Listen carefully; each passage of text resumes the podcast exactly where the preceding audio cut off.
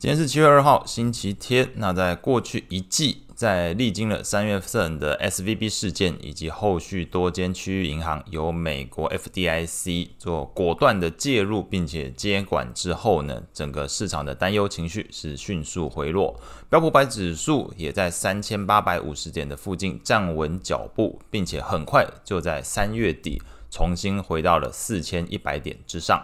随后呢，又历经了美国债务上限的闹剧，以及近乎同时发生的黄仁勋旋风，那使得整个市场焦点再次拉回到晶片以及科技股身上。标普百指数在六月一号站稳四千两百点大关，而后虽然有不同的投资风格的转换，像是价值股跟成长股。大型股还有中小型股之间的投资风格，在这段期间呢，有一些轮动，以及整个类股也会偶尔做一些轮动。呃，高本一比还有这个防御性质的股票，彼此之间偶尔有些轮动，以及传出这个中国禁用美光。美国呢，又考虑禁止对中国呃出租云服务这部分禁止他们使用，甚至是传出俄国的佣兵集团倒戈的这些小插曲。不过还是无碍这个标普百指数一路上攻到第二季底六月三十号收在四千四百五十点上方。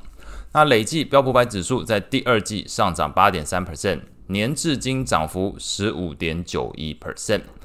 这边的股价指数谈完之后，回归到一个基本面的角度。FactSet 最新资料，六月三十号的资料是显示，整个市场分析师对于标普百指数今年 EPS 的年增幅，从第一季底三月三十一号的一点一 percent 下修到第二季底是零点九 percent。所以从数据的角度来看，其实第二季的美股上涨很大比例来自于投资气氛的好转，像是从 VIX 指数也可以观察到，从第一季底的十八点七 percent 进一步。第二季底是下降到了十三点五九 percent，这样讲可能没有感觉，但如果你持有 ETF 的话，VIX 指数的 ETF，你如果真的持有，历经完第二季，你会几乎是腰斩的一个情况哦，跌幅接近了五成的情形。那虽然美股在今年上半场表现极为亮眼，但是部分金融机构仍然是预期着美国经济衰退，不是不报，只是时候未到。像是美美林在报告中就指出，预期经济衰退的发生时间虽然被推迟到二零二四年初，但是从 Fed 在六月份给出的经济预测报告显示，投资人虽然比起年初上调了今年的 GDP 预估。从这个零点五 percent 上调到一点二 percent，但也几乎是等幅度的下修。对于二零二四年 GDP 的预估增速，从一点二 percent 下调到零点七 percent。那同时也这个下修了今年、明年两年的企业获利增速，同时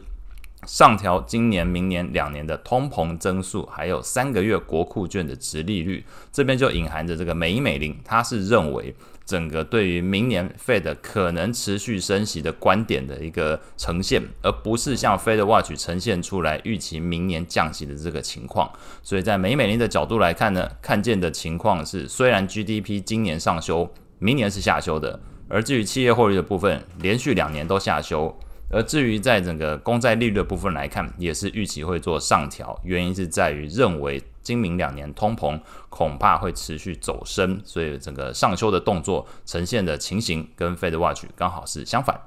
那再把这个资料视角切换到 Fed 纽约分行的部分来说。他们有根据这个美国十年期跟三个月公债利差衍生出来未来十二个月美国经济衰退的预估几率。这个模型呢，从三月份预估美国在未来十二个月陷入经济衰退的几率，从三点七一 percent 目前飙升到七十点八五 percent，创一九八二年以来新高的一个水准。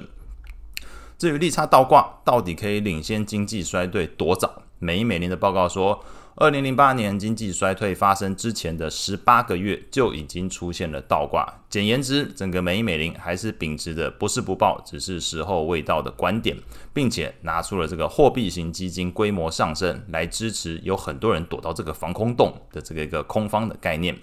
那至于投资人究竟该如何是好，小摩的报告则是表示，取决于投资人的短、中、长期目标。短期指的是日常开支，中期的话则是后续可能很快遇到的大笔支出。至于长期的钱，长期目标才是适合拿来做投资的钱。小魔认为，只想存定存的投资人可能要留意到，Fed 已经在六月份暂停升息一次，不排除这种纯定存赚利息的美好时光可能快要结束。那你会发现到这个观点刚好又跟前面提到美银美林认为会持续升息的这个概念有所差异。小摩反而是觉得，呃，不排除整个 Fed 会继续做一个降息的动作，甚至是就只能暂停在这个利率水准上面。那至于想看多市场的投资人，小摩在报告中也指出了一个点。中小型股已经有开始落后补涨的情况，同时指出，从一九五零年以来，标普百指数在上半年涨幅达到十五 percent，甚至更高的十次历史经验中，有六次下半年会进一步上涨，全年的平均表现会超过二十五 percent。所以你想要多方的证据也有，想要空方的证据也都有。那以上谈到关于这个美美林以及小摩的报告的摘要，欢迎到我的早上七点投资晨讯 FB 粉专进行浏览。那关于未来一周可能比较需要留意的经济数据的部分，包含这个礼拜二会有澳洲央行的利率会议，礼拜四的部分则是有美国的 ISM 非制造业 PMI，礼拜五有非农就业，这大概是比较重要的。有持有澳币的人。有投资美股的人可能需要留意这个礼拜二以及礼拜四、礼拜五。那以上今天所有内容，我们下次见。